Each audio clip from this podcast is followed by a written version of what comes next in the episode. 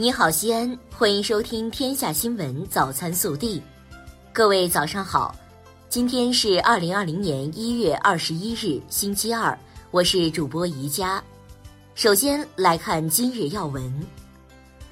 近期，湖北省武汉市等多个地区发生新型冠状病毒感染的肺炎疫情。截至一月二十日十八时。境内累计报告新型冠状病毒感染的肺炎病例二百二十四例，其中确诊病例二百一十七例，武汉市一百九十八例，北京市五例，广东省十四例，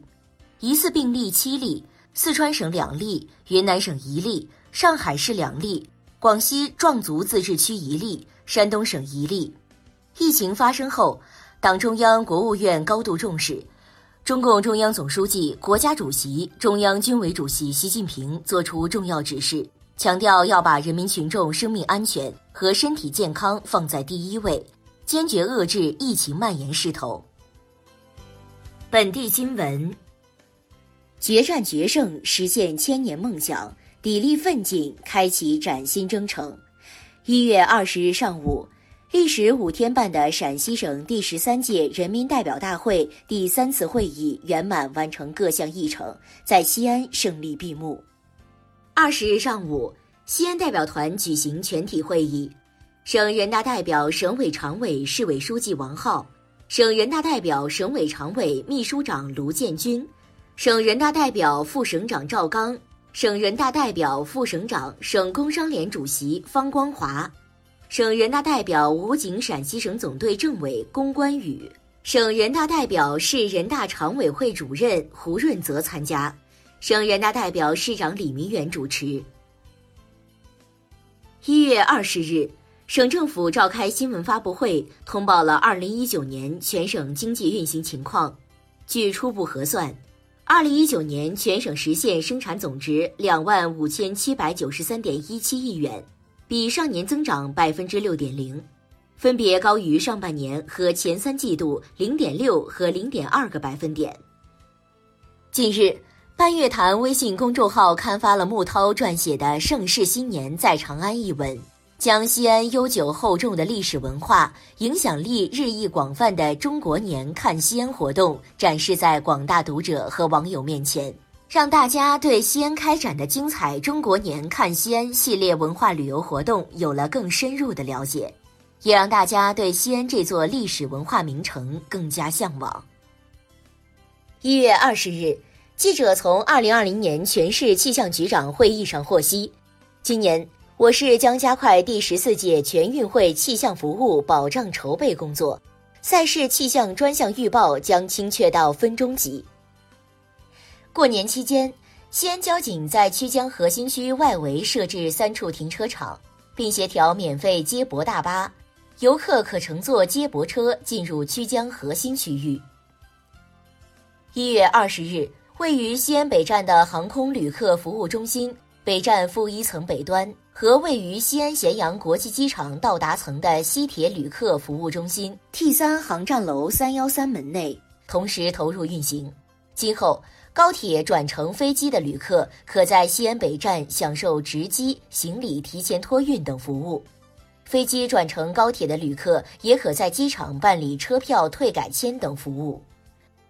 日前，由中央电视台举办的2019 CCTV 中国创业榜样颁奖典礼录制完成，并将于2月8日19时在央视财经频道播出。来自西安的周翔、张志为经过初评、复评、中评三轮角逐，从西安赛区一千多个项目中杀出重围，从全国总决选出一百五十个项目中脱颖而出，最终入围二零一九 CCTV 中国创业榜样十强。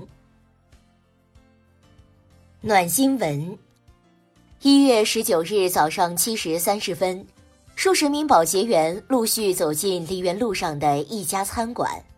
馒头、稀饭、小菜，这里的早餐与别处没有什么区别，不同的是，在这里可以免费随意吃。餐馆店长韩妮说：“店主是一名九二年的小伙，平日里热衷于公益事业，尽微薄之力关爱保洁员。”只要梨园路的这家餐馆经营着，店主的这项善举就不会停止。国内新闻：一月二十日下午，针对新型冠状病毒感染的肺炎疫情有关防控情况，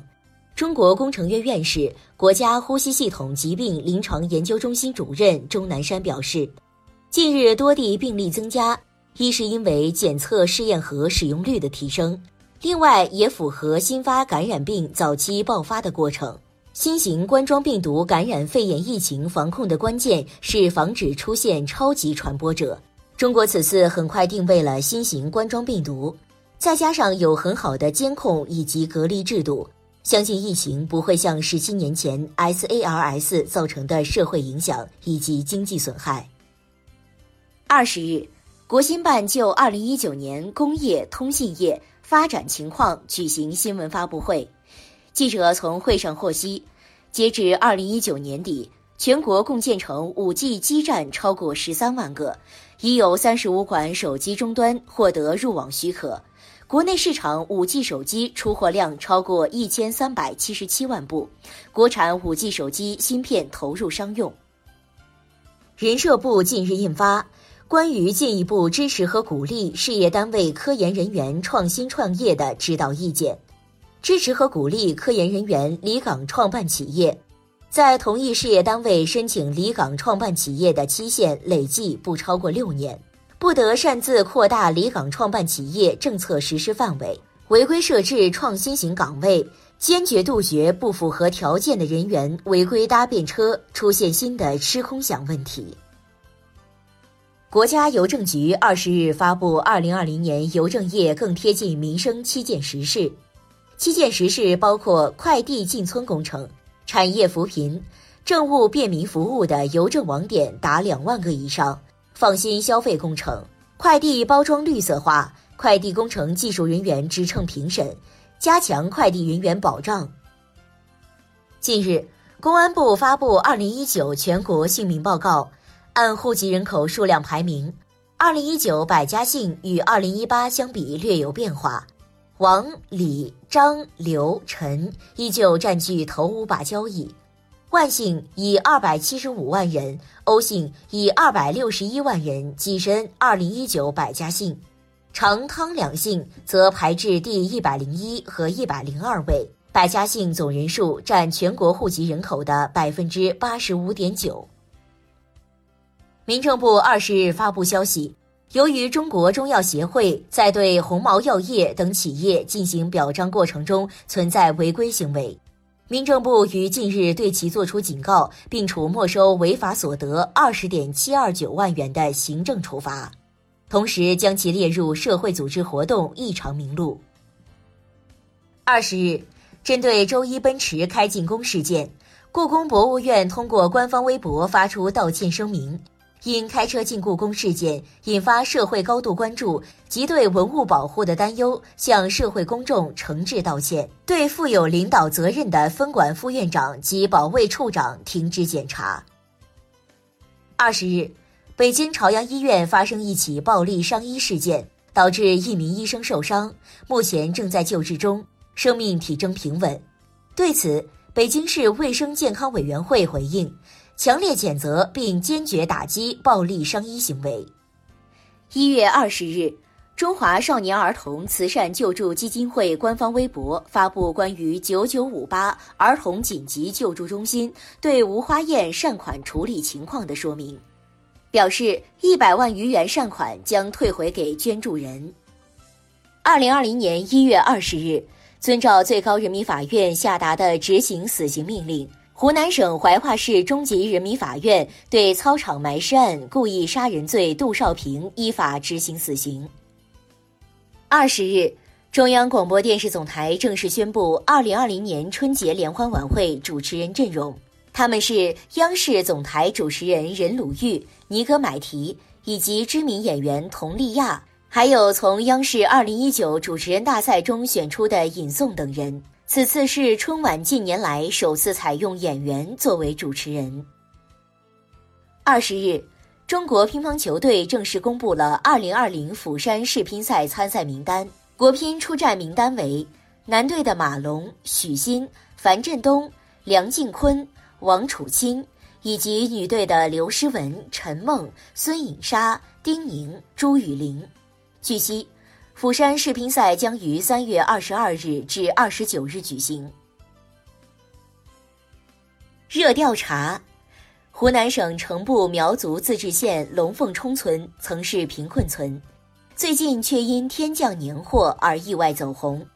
九零后小伙抽中六吨年货，包括彩电、洗碗机、上吨的瓜子、花生饮料，有网友计算价值或近百万。